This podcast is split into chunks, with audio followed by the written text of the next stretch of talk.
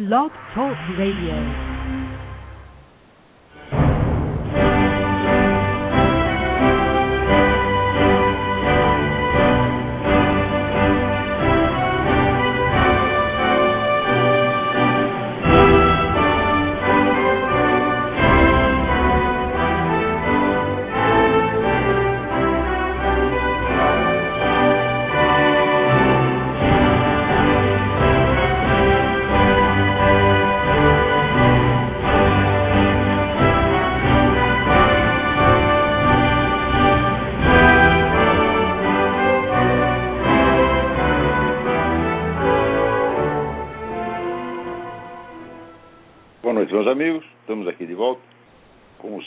Começamos invocando a Santíssima Virgem Maria, o Santo Padre Pio de Pietrelcina, para que roguem a Deus que nenhuma injustiça se cometa nesse programa.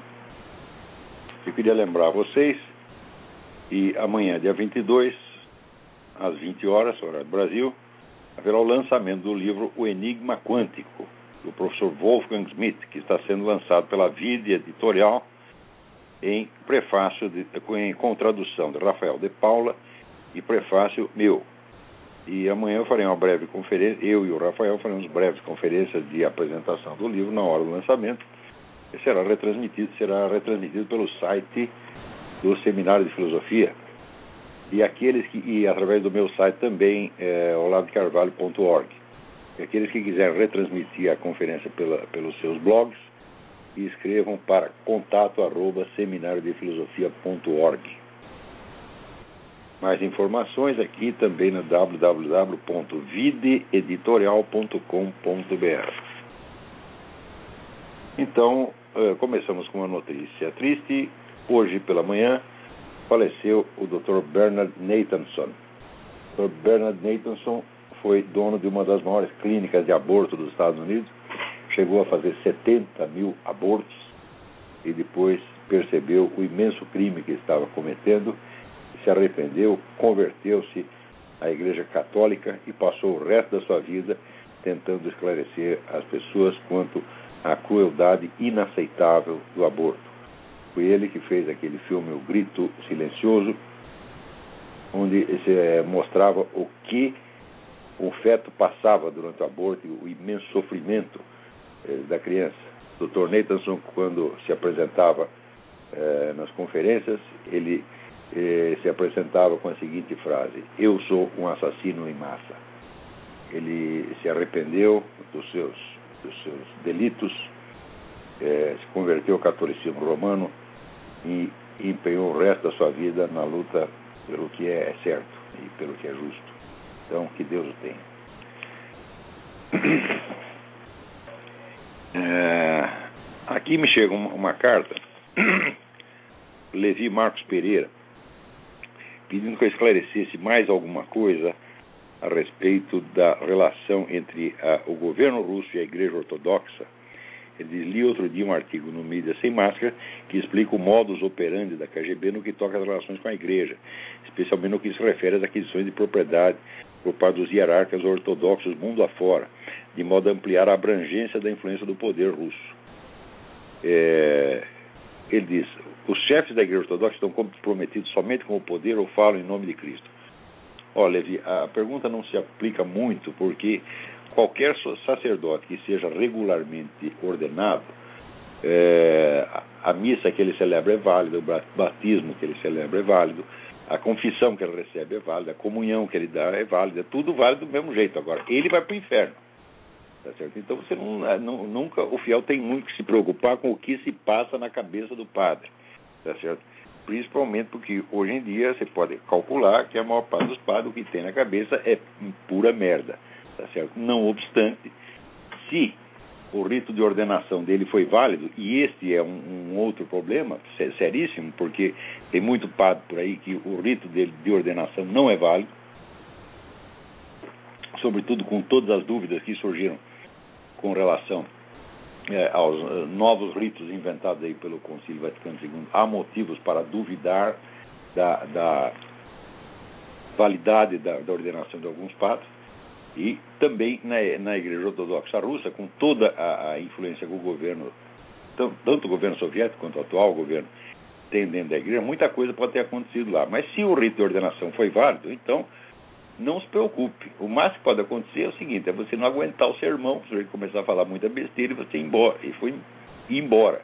É, eu, na primeira comunhão da minha filha, a primeira comunhão foi válida, porque o padre já era velhinho, então a ordenação foi válida. Mas quando ele abriu a boca, eu tive que sair. Falei, eu vou sair, fumar um cigarro, para você ficar lá dentro, eu vou torcer o pescocinho do padre. E isso não vai ficar muito bem. Né?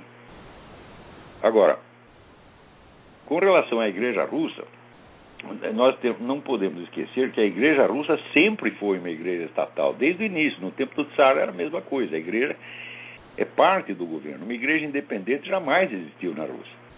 Então, quem quer que esteja no poder, manda na igreja. O Tsar mandava, depois veio o regime comunista, continuou mandando, e agora está lá o Vladimir Putin manda do, da mesma maneira. Tá certo? Então, não é necessário uma operação especial para controlar a coisa, né? Então, assim, a igreja sempre foi controlada. E sempre foi uma igreja extremamente apolítica, quer dizer, não se mete na política e faz o que o governo manda, obedece fica quieto.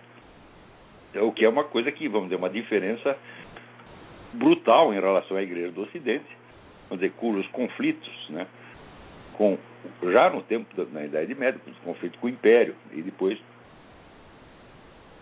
os conflitos com os governos modernos são, são parte da história. Né? Então, por via das dúvidas, é bom estar alertado. Quer dizer, a probabilidade de você estar lá se confessando para um agente da KGB é muito grande. O agente da KGB ele vai absolver você dos seus pecados, sendo agente da KGB, te absolve dos seus pecados, e a absolvição é válida. E daí ele vai e conta tudo para a KGB. Né? E ele não comete um pecado gravíssimo, violando o segredo da confissão. Né? E daí como é que ele vai fazer? Ele vai se confessar para outro padre que também é agente da KGB? Né? Quer dizer, é uma situação realmente deprimente. As pessoas que acham que, que saíram correndo, vamos dizer, da igreja romana para buscar abrigo na igreja, na igreja ortodoxa, então, fizeram uma grande bobagem. Né? Deveriam ter estudado melhor a situação da igreja ortodoxa antes de fazer uma coisa dessa. Inclusive porque na igreja católica romana você ainda tem, mesmo que a, a hierarquia inteira esteja é, corrompida ou vendida para o inimigo, você tem condições de lutar dentro. Agora, na igreja ortodoxa russa não tem, porque a igreja sempre foi subserviente ao Estado, não tem, não tem a tradição de luta, de conflito como tem a igreja católica romana. Tem alguém na linha aí? Alô, quem é? Alô, Olavo? Sim. Que é o Gabriel de Brasília. Gabriel, tudo bem? Tudo bem? É sobre um recado aqui que o Caio Rossi me mandou. Eu tenho um canal no YouTube que eu posto os vídeos do Trot Speaking. Eu coloquei o último vídeo da, da semana passada sobre ele. Ele me mandou aqui. Gabriel, peço que retire meu nome do título dos vídeos que postou ou tomarei medidas legais contra você. Ele Sem não mais. pode tomar medida legal nenhuma porque o vídeo é meu. Pois É. é, Ele reproduziu o meu vídeo. Você está autorizado a reproduzir o meu vídeo. Né? exatamente. Agora, se fala de medidas legais, eu posso tomar medidas legais contra ele, porque ele repassou aquela história a respeito do meu casamento, cometendo um óbvio crime, depois ele disse, ah, não falou isso. Não falou a pinóia, está lá o texto que mostra que você falou. Não foi você que começou a história, mas você repassou, Caio repassou. Né? Então, a minha sugestão é assim, ó, Caio Rossi, vai chupar a piroca e não enche o saco. Se você se dê por grato da gente apenas ter falado a coisa em vez de tomar alguma medida contra você.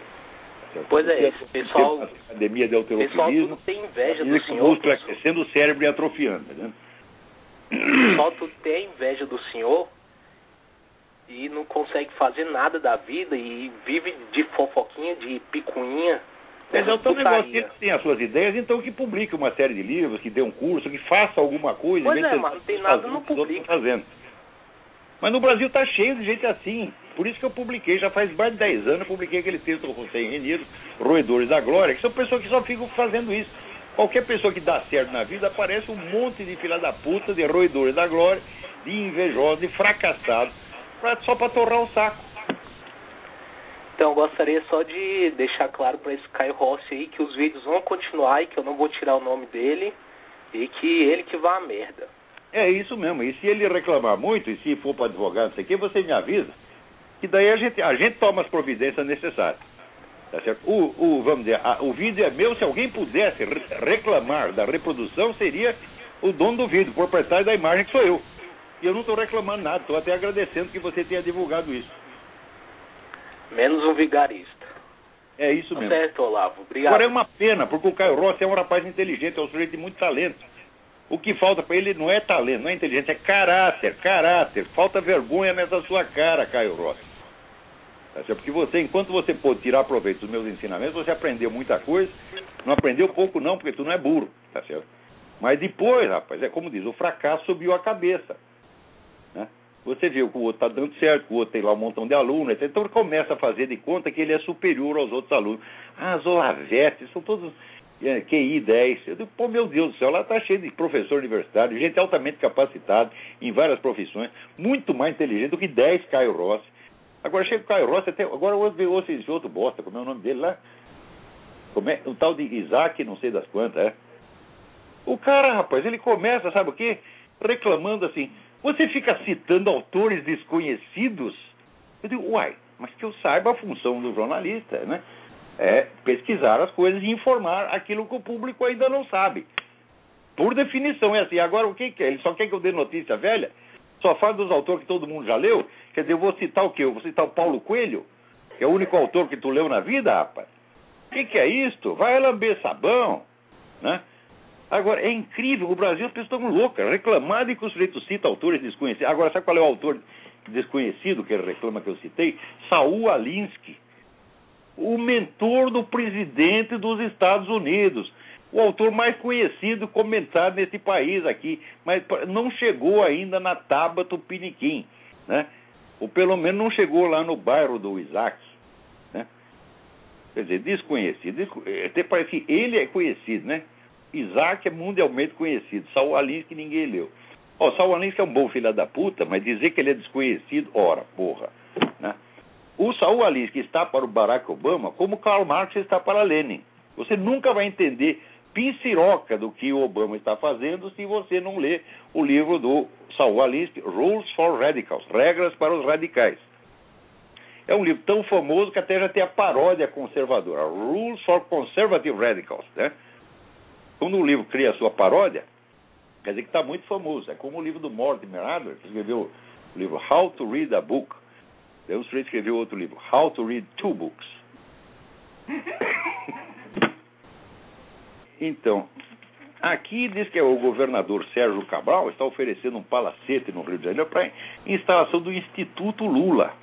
Então, isso significa o seguinte: a Academia Française que se cuide, né? a Universidade de Princeton que se cuide, porque vai haver aí um, um templo da alta cultura, né? É,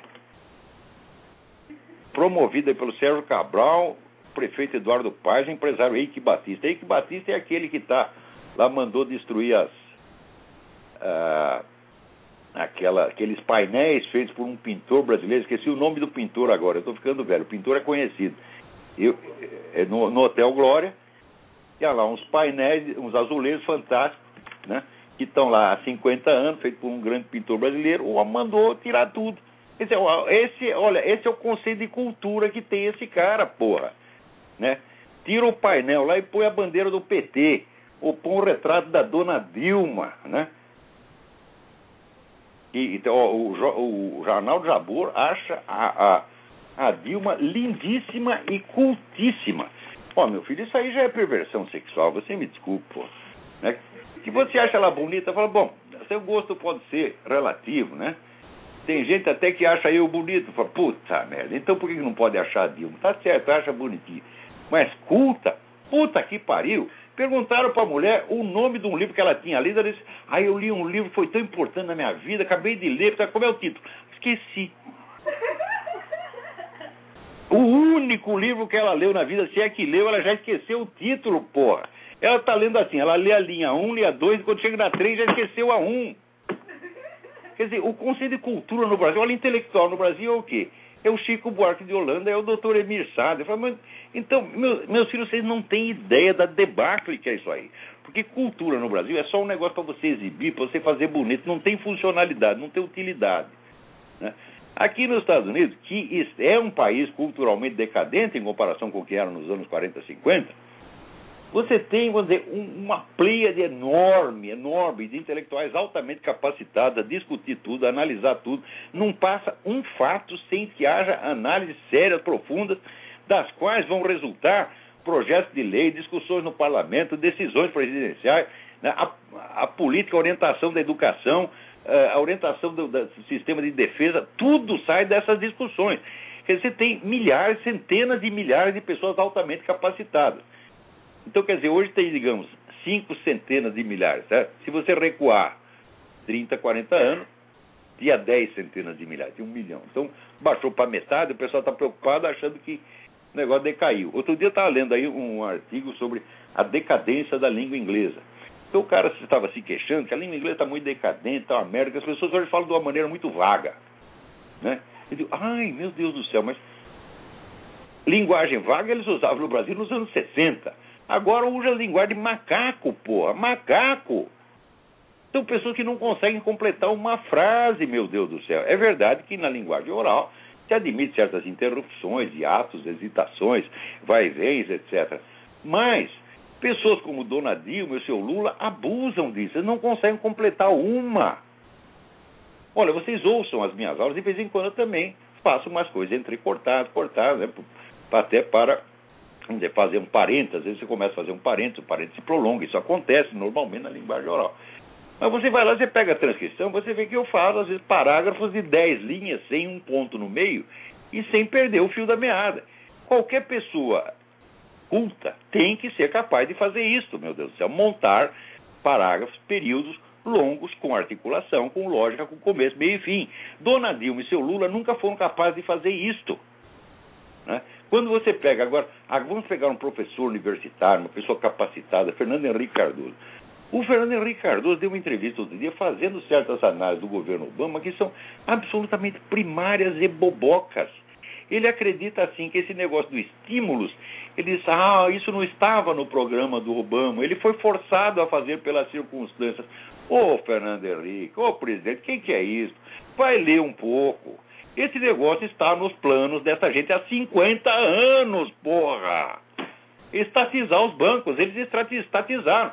Criaram a crise da Previdência para derrubar os bancos e para poder estatizar, e o Obama fez. Ah, coitado do Obama, foi obrigado a fazer isso pelas circunstâncias. Pô, meu Deus do céu! Mas no Brasil, assim, o cara virou professor universitário, ele vai lá, faz a tese dele, e daí acabou chegou a ser o coroamento da sua carreira intelectual, nunca mais estuda merda nenhuma. Isso é, quem é que não sabe que é assim? Olha, nos anos 70 eu já li, né, era o livro Teoria da História do Brasil, do Zé Honor Rodrigues, que era um cara esquerdinha pra caramba, mas era um grande historiador, um grande intelectual, um homem serista, de uma, de uma maior prestação política. E ele já reclamava desse negócio, como é que é a universidade brasileira. Ele disse, ó, na universidade francesa, uma tese de doutoramento é uma coisa que o sujeito faz depois de ele lecionar 30 ou 40 anos. Então a tese de doutoramento é, é o coroamento de uma vida de estudos e de pesquisa. Então ele, na sua tese doutoral, ele expõe as conclusões de toda a sua vida. Agora, no Brasil, não. Chega lá um garoto de 21 anos, faz uma tese de doutoramento, ponto. Agora eu sou doutor. Acabou, não preciso fazer mais porra nenhuma você está praticamente aposentado. Daí você chega na aula e diz aqui, olha, vamos fazer um seminário. Você né, faz um trabalho sobre não sei o quê, você faz uma apresentação sobre não sei o quê, o professor fica lá coçando o saco lendo jornal, se não tocando punheta escondido atrás da mesa. E hoje, vamos dizer, é atividade pedagógica principal neste país. Se você tem filhos, por idade escolar, né, 7, 8 anos, você sabe que elas vão para a escola só para aprender putaria. Tem lição número um, dar o cu. Né? Lição número dois, comer o do vizinho. É isso que estão ensinando, porra. E vocês sabem que eu não estou falando dessas coisas por moralismo. Eu sou um cara assim. É, é, olha, eu obedeço a moral porque a igreja me manda, mas eu, por vocação, sou um imoralista tremendo, tá entendendo? Né? É, é eu não me escandalizo com coisa nenhuma. Mas a gente vê que tudo isso que estão fazendo no ensino brasileiro não é que vai acabar com a moral sexual, não é que vai virar todo mundo viado. Vou assim virar todo mundo viado, bom, isso aí não é um grande problema. Né? Afinal de contas, o sendo viado, ele pode continuar cumprindo seus deveres, pagando imposto, cumprindo as leis, etc, etc. Mas não é isto que vai resultar. O que vocês estão fazendo é corroer todo o senso da distinção entre o bem e o mal, entre, vamos dizer, o, o que é a regra e o que, que é a exceção, e vocês vão criar uma geração de criminosos, gente. Você vê, já existe estatística, o professor Luiz Farias outro dia mostrou, eu não tenho aqui a, o link de cabeça, mas a correlação estatística entre escolaridade e criminalidade. Quanto mais crianças você põe na escola, mais crianças viram criminosos. Isso vai aumentar muito. Esse negócio de professor bater, de aluno bater em professor, tocar fogo na cabeça, no cabelo da professora, derrubar o professor da escada, tá certo? assaltar o professor, está virando moda no Brasil. Aqui também começou a virar moda, mas não tanto quanto no Brasil. Né? Né? Em Nova York isso aconteceu. Sabe o que a prefeitura de Nova York fez? Privatizou as escolas. Falou, nós não aguentamos cuidar desse abacaxi. Então, vendeu as escolas. Né? Isso aí vai fazer o quê? Mais de 10 anos. Né? É... E o negócio de violência escolar aqui diminuiu muito nos últimos anos, mas no Brasil está crescendo. Eu vou dizer para vocês por que, que acontece. Essas coisas, vamos dizer, de movimento gay, feminismo, as coisas, todas esses movimentos, elas têm uma função na sociedade. Qual é a função? A função é representar a contrapartida crítica do sistema.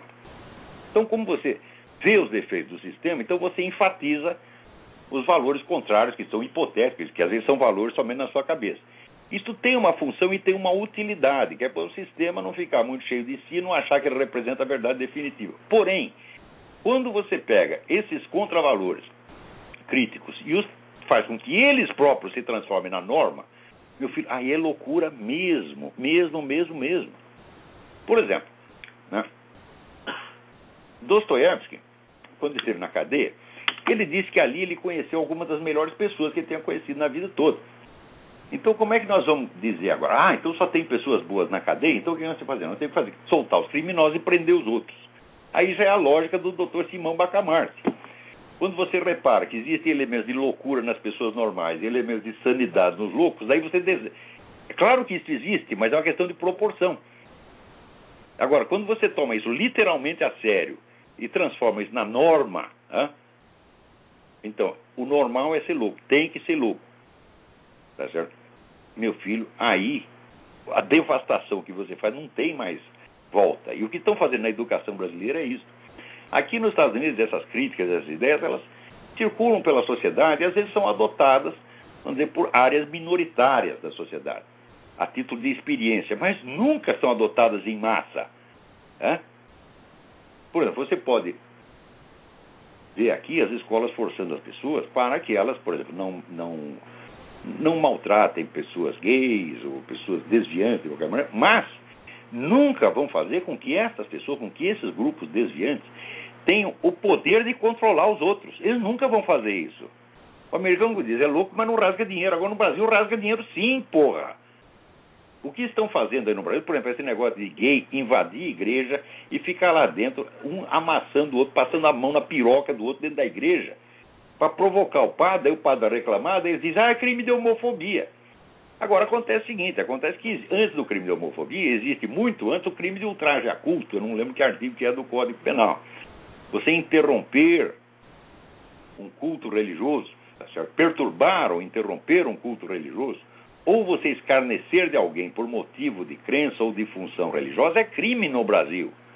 Agora, esses padrecos também não sabem que existe a lei. Então, o gay, o traveco, vai lá dentro, pratica o crime de ultraje a culto, mas o padre não sabe. Agora, o gay sabe que existe o negócio da homofobia. Então, em vez do padre processar o gay, é o gay que processa o padre, porra. É, é a mesma coisa que o sujeito entra na sua casa para te assaltar, e você, como é fortão, você é o Caio Rossi, né? Você esteve lá na academia da Alterofilipe, então você é fortão, você desarma o cara e dá-lhe os tabefes. Ele sai e te processa. Não teve um cara aqui nos Estados Unidos, aqui aconteceu isso aí. O sujeito foi assaltar um supermercado e foi preso, né? Daí ele processou o supermercado porque ele disse que o estresse que ele ficou durante o assalto o prejudicou muito. No, na França não teve um sujeito né, aleijado, deficiente físico, que processou o pai e a mãe porque não o abortaram. Sempre tem louco para tudo, mas aqui e na França os caras são exceções. E no Brasil estão fazendo dessas coisas a regra. Hum? Porque o Brasil não tem intelectuais mais, só tem pseudo-intelectual, só tem farsante, só tem vigarista.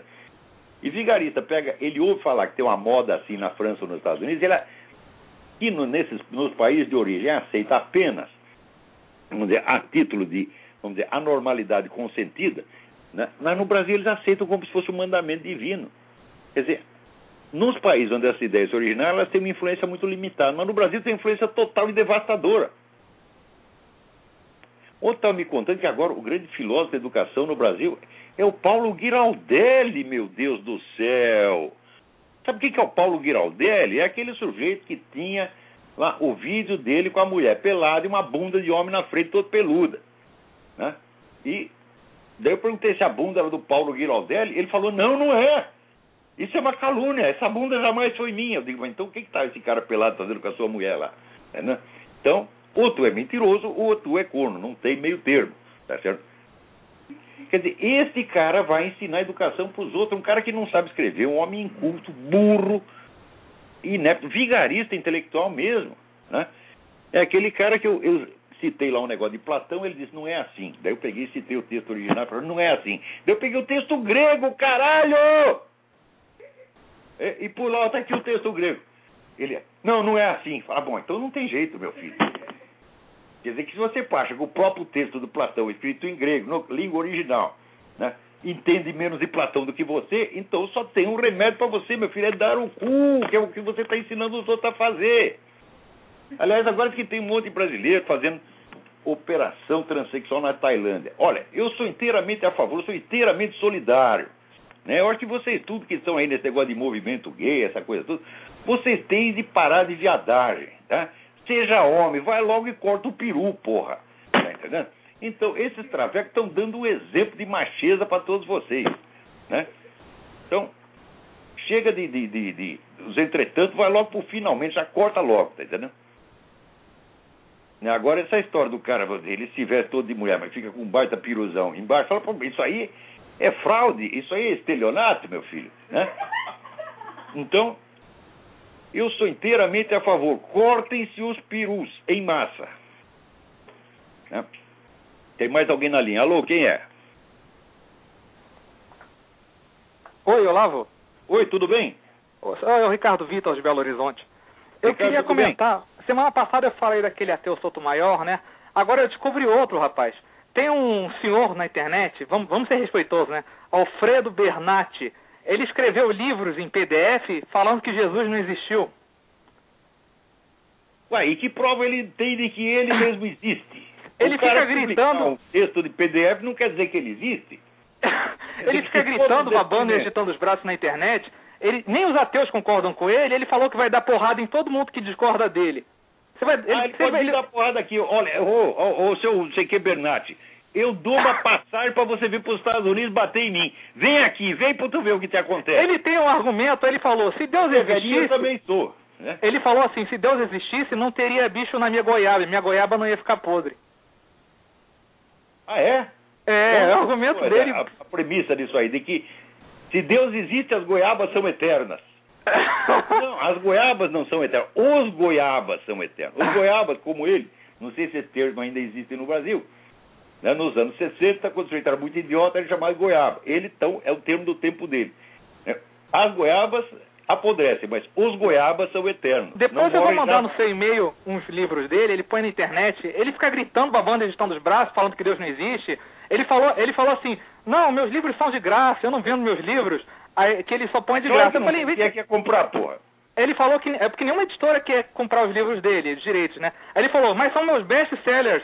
Aí o pessoal falou, pô, cara, best-seller é o livro que tá vendido. Como é que você é best-seller se, se não vende o livro, pô? Pois é, o cara não sabe nem o que é um best-seller. Ele não sabe falar inglês, ele falou não, que vai em frente é go in front. go in front. Mas tem idiota pra tudo nesse mundo, hein? Então manda um recado pro Alfredo Bernatti. O que, que você quer falar pro Alfredo Bernatti? Alfredo Bernatti, você já é um senhor de idade, eu também sou. Se você quer bater em mim, você venha.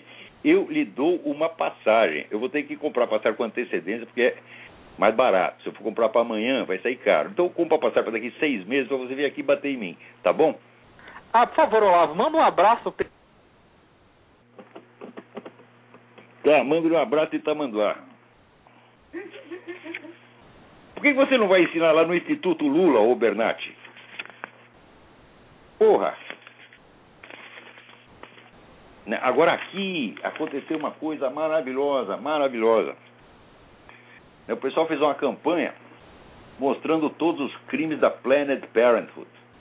Planned Parenthood foi aquela organização abortista e a maior rede de clínica de aborto dos Estados Unidos, fundada pela Margaret Sanger, Sanger, Margaret Sanger, uma filha da puta racista que queria acabar com os pretos, instalando um monte de clínicas de aborto nos bairros pretos. Veja você, né? Então, nasci, os moleques pretos não iam nem nascer. Então a geração seguinte já ia estar tudo branquinho que nem ela. Daí, essa porra desse Smithsonian Museum, do qual eu fui sócio, não sou mais, eles mandaram um negócio aqui, queremos você de volta. De volta o caralho, não vou lá mais não. Não entro nesses puteiros. Minha mãe disse para não frequentar certos lugares. Né? E, então, fizeram uma exposição celebrando o centenário da filha da puta e omitiram este pedaço da história. Quer dizer, vocês estão enganando a população. O que é o Smithsonian? É um bando de vigarista. Digo na sua cara, isso é vigarice. Me processa se quiser. Vai tomar no olho do seu cu. Quem faz isso está enganando a população. Se é para contar a história do sujeito, você tem que contar a história verdadeira. Eu não estou falando nada da vida particular dela, não estou falando da Margaret Sanger, deu para o vizinho, deu para o leiteiro. Não estou falando disso, estou falando de atitudes públicas que a mulher tomou e que vocês estão escondendo. Né? Agora, aqui, né, me manda um artigo do Milton Ratum, que saiu no, no estado de São Paulo, né, dizendo que esse movimento que está havendo lá no Oriente Médio, isso é tudo uma maravilha, é, é a democracia. Eu digo, mas, ah, meu Deus do céu. Olha, nunca houve democracia em nenhum daqueles países e não vai haver, pô. Só vai haver no Iraque, porque os Estados Unidos foram lá implantar o negócio, tá teve pôr um monte de marine lá para tomar conta, e daí os caras vão votar direitinho e dão, dão o cargo para o sujeito eleito e obedece à lei enquanto estão tá os americanos lá. Os americanos virar as costas, aquilo vira um cu no dia seguinte. E quem é que não sabe? Vou lhe dizer por quê. Porque isso faz parte, faz parte da tradição islâmica.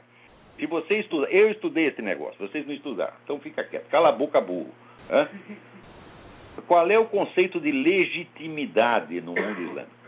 O go governante legítimo é o governante que está no poder. Qualquer um que chega ao poder é considerado legítimo até prova em contrário. Por quê? Porque se ele está no poder, foi Deus que deu. Então, ele é legítimo até a hora que alguém o tira de lá. Então, daí ele deixou de ser legítimo. Então, esse conceito está lá faz 1.600, 1.400 anos, porra. Então, se os caras foram educados na base de que todo governo é legítimo desde que ele exista, então significa o seguinte: o que vigora é a lei do cão, é a lei do mais forte. O sujeito chegou lá, ele é legítimo no dia seguinte e vai todo mundo puxar saco. Sempre foi assim e sempre será. Como é que você vai implantar democracia num lugar assim? Para implantar democracia, você tem que pegar, vou dizer como é que faz, vou dar a receita. Né? Se eu fosse governando o mundo, né, como o Obama pretende ser, né, eu dizia, bom, quero implantar a democracia nos países islâmicos. Então o que é você vai fazer? Você tem que reunir todos os teólogos do mundo islâmico e dizer, meu filho, você vai ter que inventar uma outra interpretação do Corão e vai ter que disseminar essa nova interpretação durante dois ou três séculos, até as pessoas entenderem que nem todo governo constituído é legítimo. É? Aí, a hora que eles entenderem que existe uma legitimidade em si, que existem traços objetivos que caracterizam um governo legítimo, que pode distinguir de um governo ilegítimo, como se aprendeu no Ocidente, quando eles aprenderem isso, daí talvez eles consigam montar uma democracia que dure.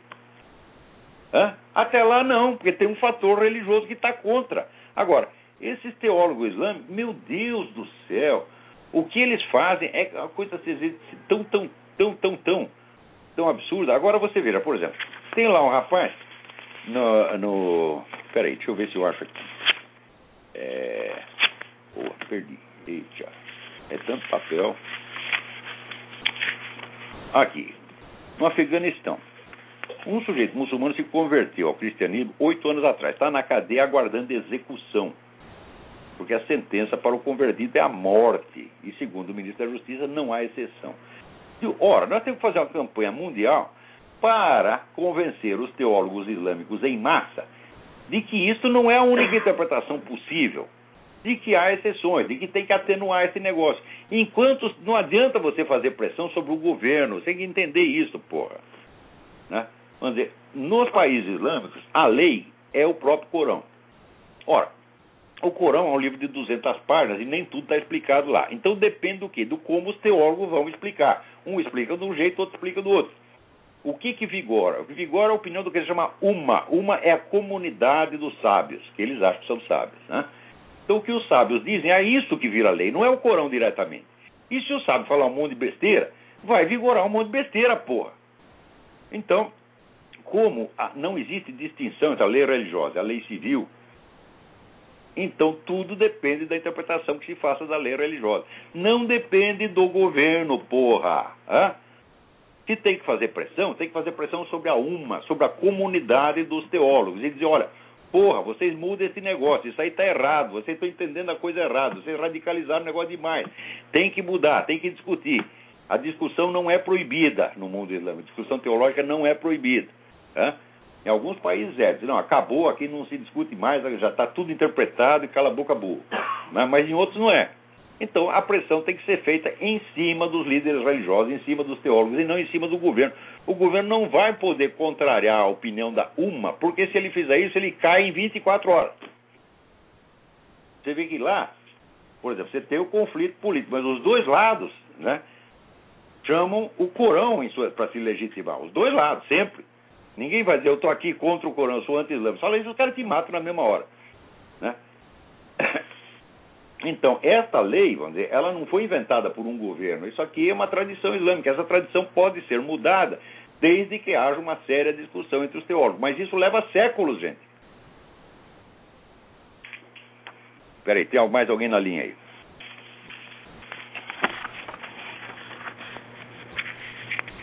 Alô, quem é? Alô? Epa. Ferrou. Aqui. O Marcos da Silva Biancardi é, me escreve é, blá, blá, blá, no assunto da presença do Obama como partícipe de um concerto de apoiadores da nova ordem mundial com a tarefa de fragilizar a economia americana, eu pediria, se possível, que você me enviasse informações sobre duas questões. Um, qual o significado do Iraque das ações americanas naquele país, dada a finalidade da ordem muçulmana que Obama incentiva? De, bom, a intervenção no Iraque foi antes do Obama, né? Quer dizer, eu é, já expliquei várias vezes que o motivo da intervenção no Iraque foi exclusivamente militar, que o petróleo não teve merda nenhuma que ver com isso, que as empresas de petróleo foram contra a intervenção e que depois não ganharam um puto de um tostão no Iraque até hoje Tá certo? Ao passo que o Iraque foi todo reconstruído, hoje você tem de novo hospitais, escolas. Tá, no, no, Iraque se vende hoje mais automóvel do que nunca, o padrão de vida está subindo, quer dizer, reconstruíram o país. O que eles fizeram no Iraque, eu acho assim, o, o George Bush na política interna só fez cagada. A única coisa boa que ele fez foi invadir o Iraque e criar o país de novo, do zero. O maior, melhor, maior e melhor presidente que o Iraque já teve. Tá certo? Agora, presidente americano ele não foi nem um único dia. É... Pergunta, por que as forças multinacionais que estão lá, sob a chefia americana, não permitem ali também a implantação definitiva de um poder islamita? Muito bem. Quando eles começaram a operação, é, que foi no governo Bush, o objetivo era exclusivamente militar e iria, evidentemente, contornar toda a questão religiosa. Não se fala mais na questão religiosa. Quiseram inaugurar uma política civil democrática na qual todas as facções religiosas pudessem é, participar igualmente. Ali no Iraque havia condição para fazer isso. Por quê? Porque a facção radical dominante não era a Fraternidade Islâmica, e sim era o partido Ba'ath do Saddam Hussein, cujo partido a invasão americana destruiu por completo. Então não havia facções radicais capazes de tomar o poder no Iraque no dia seguinte. Ao contrário do que acontece no Egito, porra. Exatamente o contrário. Então, destruído o partido Baath, havia condições para se implantar a democracia. No Egito, o que você vai fazer? Destruir a fraternidade islâmica? Não pode, porra. Então não é a mesma coisa. Segundo, qual seria a lógica maior da elite global para a destruição dos Estados Unidos? Muito bem, aí é um problema que é de uma ambiguidade, assim, de um, de um caráter paradoxal, que deve fazer esses camaradas da nova ordem mundial perder o sono todos os dias. Porque, por um lado, eles têm que quebrar a soberania dos Estados Unidos e de Israel, que são obstáculos, os maiores obstáculos que existem à implantação de um governo mundial. Por exemplo, já expliquei aqui, se os Estados Unidos se submeterem ao Tribunal Penal Internacional, então pode vir um juiz da Suíça, da Alemanha, da Zâmbia, de Uganda e mandar prender o presidente americano. Então acabou a soberania. Os americanos não podem aceitar isso. Né? Então, por isso mesmo, o pessoal da nova ordem global entende que se não quebrar a espinha da soberania americana, não virá governo mundial. Ou pelo menos não terá o poder que eles pretendem que tenha. Para quebrar a soberania, precisa quebrar a economia também. Só que tem o seguinte problema dos três esquemas globalistas que existem, que é esse esquema ocidental, o esquema russo-chinês e o esquema islâmico, o esquema ocidental só tem como base militar, como suporte militar, os próprios Estados Unidos. Então, eles querem quebrar a espinha do país, mas não podem quebrar por completo. Hum? Então, o que, que eles fazem? Fica fazendo esse, esse jogo de morde a sopra. Né? Como é que eles vão sair dessa? Eu não sei. Eu não sou Nelson Rockefeller, não sou Jorge Soros, não tenho nada a ver com isso. Eles que se arrumem. Então você vê a ambiguidade do que eles fazem. Hum? Então, por um lado, eles tinham que assegurar, vamos dizer, a segurança americana no Iraque. Fizeram isso. Tá certo? Mas, por outro lado, estão abrindo as portas dos Estados Unidos para a invasão islâmica. Não invasão de imigrantes, a, inv a invasão dos altos círculos. Esse pessoal muçulmano aqui está comprando todo mundo, é uma compra de consciência que já teve na história dos Estados Unidos. Leiam lá o livro The Muslim Mafia e vocês vão ver que não é pouca porcaria aquele negócio. Então, eles combatem o mundo, os islâmicos num lugar do planeta e ajudam no outro. Essa ambiguidade, em parte calculada, mas em parte reflete apenas confusão, porque você pensa, né, para acreditar que existe assim, um poder secreto que controla tudo, o cara precisa ser muito trouxa. O que existe é grupos e pessoas que querem mandar em tudo e querem controlar tudo, mas eles não controlam sequer os seus próprios peidos. Tá Ele está lá sentado segurando o peido, o peido sai. Isso já deve ter acontecido para os Rockefellers, para o George Soros, acontece até a mim, vocês viram que coisa. Os meus peidos não me obedecem. Então, então, o que existe é presunção de mandar no mundo. Então tem três grupos muito fortes, com muito dinheiro, querendo mandar no mundo. Agora, eles não agem de maneira coerente, eles erram. Né? Esse plano, dizer, dos Rockefeller, etc., já era para ter dado certo há muito tempo. Né? Eles calculavam que quando chegasse no ano 2000 já estaria tudo montado o governo mundial. E não está ainda, porra. Né? Então, eu acho que esse governo mundial será sempre um fracasso. É que nem aquele rapaz que outro dia no Chile desembarcou lá o David Rockefeller, já velhinho na cadeira de roda, um chileno, Falou, vai pra casa, filha da puta, nós não queremos seu governo mundial, vai a merda. Né? Aí, e ele dizia, o seu governo mundial vai falhar, vai falhar, vai fracassar. É claro que vai fracassar. Né? Todo projeto, vamos dizer, de, de poder excessivo, ele fracassa por definição. Júlio César fracassou, Alexandre Grande fracassou, Stalin fracassou, Mao Tse Tung fracassou, Gengis Khan fracassou, Hitler fracassou e esses caras vão fracassar também. Os três grupos, russo, chinês os islâmicos e, essa turma do Rockefeller. Vão todos falhar. Mas falando nisso, alguém me pede né, como é que eu posso me informar melhor sobre esse negócio de nova ordem mundial. Né? Então, eu fiz aqui uma lista dos principais livros que as pessoas deveriam ler a respeito. Agora, peraí, a lista está aqui, está aqui. Sobre esse negócio de nova ordem mundial, todo mundo fala muita besteira no Brasil, porque as pessoas discutem no Brasil pelo imaginário, né? é coisa assim que passou pela cabeça delas. Eles não sabem que existe um treco chamado fato e outro treco chamado documento. Então fica tudo na base do achismo. Então aqui eu fiz uma seleção, vamos dizer, de 13 livros sem cuja leitura o sujeito não pode abrir a boca para falar A sobre o governo mundial. Isso aqui é o beabá, o beabá. Isso aqui, quer dizer, o estudo do assunto começa com esses 13 livros. O primeiro é o livro do H.G. Wells, Herbert George Wells, The Open Conspiracy, que é o livro clássico do projeto do governo mundial, elaborado já nos anos 30. Herbert George Wells era um cara importante nos círculos fabianos. O fabianismo é uma variante do socialismo que pretende implantar o socialismo não por meios revolucionários, mas através de medidas legislativas e burocráticas, que é exatamente o que está sendo feito no mundo. Não quer dizer que fosse uma dissidência do movimento comunista, porque sempre houve cumplicidade entre uma coisa e outra. Quer dizer, você tenta pelo meio revolucionário, insurrecional. Se der errado, você vai pelo meio legal, administrativo, burocrático. Se isso aqui der errado, você volta para o esquema revolucionário. Sempre foi assim e sempre será. Então, o projeto do governo mundial está lá exposto, não é a primeira exposição, mas é, vamos dizer, a primeira exposição total do projeto. Então, se você não leu nem o projeto, então não dá para você saber o que está acontecendo. Agora, se você lê o projeto e vê aqui, ó, o sujeito está dizendo que eles vão fazer isso, mais isso, mais isso, mais isso. Então você sabe que, pelo menos, como intenção, a coisa já existe. Portanto, não é uma hipótese. Tá? É uma declaração de intenções. O segundo documento fundamental é o livro do professor Carol Quigley. Quigley escreve Q-U-I-G-L-E-Y, que se chama Tragedy and Hope, uma história do mundo no nosso tempo. O Carol Quigley foi assessor de pessoas do tipo Rockefeller, não digo que fosse o Rockefeller, que são os grandes cérebros aí da, da nova ordem mundial, e ele conta no livro todo o projeto, como é que é, e ele apoia o projeto, tal como H.G. Wells. O Wells era um, um adepto do governo mundial, um formulador e grande adepto e apóstolo do governo mundial. O Carol Quigley também. O Quigley só acha que ele só não gosta que a coisa seja tão, tão escondida. Na verdade, nunca foi totalmente escondida, é apenas discreto.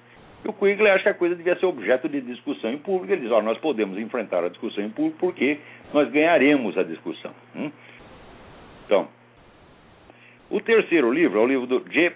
Edward Griffin. Griffin escreve G-R-I-F-F-I-N. O livro se chama The Fearful Master, O Senhor Temível. É um livro sobre a ONU e como é a modalidade de ação da ONU, especialmente na África, onde arrasou dezenas de países, derrubou um monte de governos legalmente constituídos, instaurou ditaduras, promoveu genocídio, etc. Para você ver que a ONU ainda tem, no Brasil você ainda tem a, a ideia da ONU como apenas uma assembleia de países, né? Que não tem poder nenhum, é um poder apenas delegado pelo país. Não é assim de maneira alguma. Há muito tempo já não é assim. Quarto livro, livro do Stanley Monteith. Monteith escreve M-O-N-T-I-E-T-H. O livro chama-se Brotherhood of Darkness, a Irmandade das Trevas. Então, este livro é o melhor que existe sobre a participação de sociedades esotéricas e secretas dentro deste semi-secretas, dentro deste plano da nova ordem mundial. Uma interpretação extremamente equilibrada e muito bem informada. Quinto livro, o livro que eu já citei dezenas de vezes, o livro do Lee Penn, Penn, P-E-N-N. O livro chama-se False Dawn, a falsa aurora, com o subtítulo the United Religious Initiative, Globalism and the Quest for a One World Religion. Quer dizer, a iniciativa, tem uma entidade que chama United Religious Initiative, Iniciativa de Religiões Unidas, o globalismo e a busca para uma, por uma religião mundial. Então está lá abundantemente documentado. Esse livro é constituído sobretudo de documentos mostrando o desenvolvimento das discussões e projetos para fundir todas as religiões tradicionais, as religiões novas, numa religião biônica a ser implantada pela ONU. E está lá, olha, o número de pessoas que participaram dessas discussões e projetos é um negócio impressionante. Gente de muito peso, tá certo? Está lá George Bush, estava o Papa João Paulo II, está todo mundo metido nisso. Aquilo que o Malachi Martin contou no livro The Windswept House, A Casa Batida pelo Vento, ele contou sob forma romanceada que a intervenção deste pessoal da religião global dentro da Igreja Católica, aquilo é tudo verdade. Ele escreveu sobre formas românticas porque os personagens estavam vivos e poderiam processar. Então ele simplesmente trocou os nomes, mas já está publicada a lista de quem corresponde a quem. E quando você tem lá a lista, você vê que aquilo aconteceu mesmo. Texto livro, o livro do Cliff Kincaid, é o homem do Accuracy in Media. O livro chama-se Global Bondage, Servidão Global. O plano da, das Nações Unidas para governar o mundo. É, esse livro é mais centra, centrado nas iniciativas mais recentes da União da, das Nações Unidas e complementa maravilhosamente o livro do Edward Griffin, The Fearful Master. Sétimo livro, o livro do outro livro do Cliff Kincaid, Global Taxes for World Government, Impostos Mundiais para o Governo Global. Ele mostra como está sendo construída a base econômica para o governo mundial. Isso não é hipótese, isso já está acontecendo, está abundantemente noticiado. As pessoas, como é simplesmente um projeto muito grande, é uma coisa que é discutida e coordenada e criticada por intelectuais de primeiro plano, por gente muito estudiosa. O cidadão comum está totalmente desaparelhado para isso, e significa o seguinte: que se o cidadão comum americano está desaparelhado, muito mais estão os intelectuais e formadores de opinião no Brasil. Digo para vocês, na universidade brasileira em toda a mídia não tem uma pessoa capacitada para discutir esse assunto porque não leram nada. Se começar a ler, vão pegar essa listinha e começar e daqui três meses vão estar pontificando sobre o assunto como se eu tivesse estudado durante 20 anos. Até parece que eu não conheço essa gente, né? Qualquer autor que eu cito, no dia seguinte tem 10 especialistas no assunto falando, né? Quer dizer, um me critica porque eu cito autores desconhecidos e o outro finge que conhecia. Porra, como é que dá para discutir com um macaco, gente? Não dá. Oitavo livro, o livro do E. Michael Jones, Libido Dominandi. É um termo latino de Santo Agostinho. Quer dizer, o desejo de domínio, né? a, a, volúpia de poder, né? com o subtítulo Sexual Liberation and Political Control. Estão mostrando como, pelo menos há dois séculos, essas campanhas de liberação sexual estão sendo usadas para criar mais controle social. É um negócio é um negócio do pão e circo. Só que agora não é mais é, é pão e circo, é buceta e circo. Você libera né, o sexo e as pessoas, atrás do prazer, elas aceitam mais e mais e mais e mais controle estatal em cima delas. É, nono livro, o livro do padre Paul Kramer, The Devil's Final Battle. É o, o livro que mostra a formação do poder mundial desde o ponto de vista da profecia de Fátima, que foi o acontecimento espiritual central do século XX. Então, dizer, é a profecia de Fátima que nos fornece um ponto de vista unificado para você entender dizer, a unidade do processo. É, então, esse livro é absolutamente indispensável. Décimo livro, livro do jornalista espanhol Daniel Stulin, The True Story of the Bilderberg Group. Quer dizer, o Bilderberg é onde um, um círculo, um clube de bilionários e pessoas altamente influentes que se reúne pelo menos uma vez por ano para fazer uma análise do estado do mundo e implementar os projetos de governo mundial. Até o Papa João Paulo II participou de reuniões do Bilderberg. E o Daniel Stulin, ele acompanhou essas reuniões durante 20 anos e fez pela primeira vez um apanhado unificado do que, que é o Bilderberg e qual é a sua verdadeira atuação no mundo. Décimo primeiro título. Philip Darrell Collins e Paul David Collins. Collins é C-O-L-L-I-N-S. The Ascendancy of the Scientific Dictatorship. É, a função da ciência e da tecnologia na constituição do poder mundial. Um livro da mais alta importância. Décimo segundo livro. Hervé Rissan. Rissan escreve R-Y-S-S-E-N. Les Espérances Planetariennes. As Esperanças Planetárias. É, é mais, ah, vamos dizer, é um livro sobre, vamos dizer, o imaginário, as mudanças do imaginário, do sentimento coletivo que estão sendo dizer, realizadas para tornar palatável, ou pelo menos não é palatável, para tornar insensível a formação da nova ordem mundial, de modo que a coisa, esse poder mundial seja constituído diante dos olhos de todo mundo, sem que as pessoas sequer percebam. Tanto que até hoje, até hoje tem gente que tem a cara de pau de dizer que ah, isso é uma hipótese, isso é uma opinião. Meu Deus do céu. Se o sujeito diz, eu vou fazer isso assim, assim, assim, assim. Depois ele diz, eu estou fazendo, pá, pá, pá, pá. Depois ele diz, ah, já está dando certo.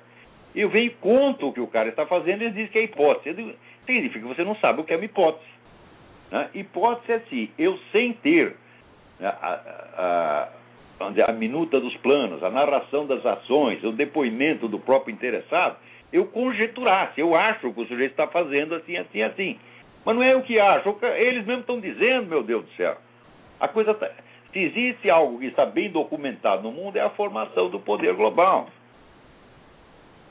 Então, aqui, décimo terceiro livro, Ted Flynn, Flynn, F-L-Y-N-N, Hope of the Wicked, a esperança, a esperança dos wicked é malicioso, malicioso, né? A esperança dos maus. The Master Plan to Rule the World. O, o plano geral para o domínio do mundo. Então, esses três livros são o beabá desse assunto. Então, se o cara não leu pelo menos esses três, não leu e pensou sobre isso aí, não tem condição de abrir a boca sobre o assunto. Ora, eu li centenas de livros sobre isso, centenas. E desses centenas eu selecionei esse aqui porque são aqueles que, vamos dizer, primeiro, tem as informações mais básicas. Segundo, são os mais simples, os mais interessantes de ler. Tá certo? E terceiro, enfocam o assunto do ponto de vista geral. Agora, se você for partir, vamos dizer, para os estudos sobre pontos determinados, então a bibliografia não acaba mais. Tá certo? Dá para você lotar bibliotecas inteiras. E mesmo tudo que eu li, que são algumas centenas de livros, olha, é nada no conjunto. Muito bem, o que mais nós é, temos aqui? Aqui. Polêmica pelo desalojamento de gays que invadiram o átrio da Catedral de Lima, Peru, num beijaço massivo. Quer dizer, como polêmica? E que é isso? Ora, quando começou esse negócio de movimento gay, eu disse, daqui a alguns anos eles vão começar a entrar dentro das igrejas e criar situações constrangedoras para humilhar o padre, humilhar os fiéis, humilhar o rabino, tá certo? E quando essas autoridades religiosas tomarem alguma providência para expulsá-los, eles vão clamar que é crime de homofobia. Dizer, vão criar essa situação premeditadamente. Imediatamente apareceu 15 porta-vozes né, do movimento gay dizendo: onde já se viu? Isso é paranoia. Ele está nos atribuindo intenções que não tem. Falando: não, não, não, não. Não foi interpretação minha. Eu li os documentos nos quais vocês dizem que vão fazer isso. É? São planos que estão lá muito, muito bem documentados. Eles só vão. A gente só tem que ver o seguinte: qual é o estágio de implementação do plano. Né? Então, agora, esse negócio de fazer beijar, ela dando amasso dentro de, de, de, igreja, que é uma coisa que um casal heterossexual não pode fazer, se fizer vai preso, tá Está, que era, uns anos atrás, era apenas um plano e que foi testado em pontos específicos aqui dos Estados Unidos e de outros países, agora está virando norma geral. Isso quer dizer que daqui uns anos será impossível, preste bem atenção, impossível realizar qualquer cerimônia religiosa em público sem o risco desse tipo de ofensa premeditada, maligna, maliciosa, mal intencionada. Então, por hoje é só. E. Ah, alguém me pergunta aqui, como posso ter acesso à sua entrevista? Ele escreve Jerry Nyquist, não é Jerry, é Jeffrey, J-E-F-F-R-E-Y, Jeffrey Nyquist. É, a transcrição que o próprio Jeffrey Nyquist fez da entrevista, a transcrição resumida, já está no ar online na minha página e no, na página do Inter-American Institute, www.theinteramerican.org. Quanto dizer, à transmissão gravada, eu não sei nem que dia o Nyquist vai colocar isso no ar. Mas tudo que eu disse já está lá na transcrição que ele fez. Então tá. Até a semana que vem. Muito obrigado.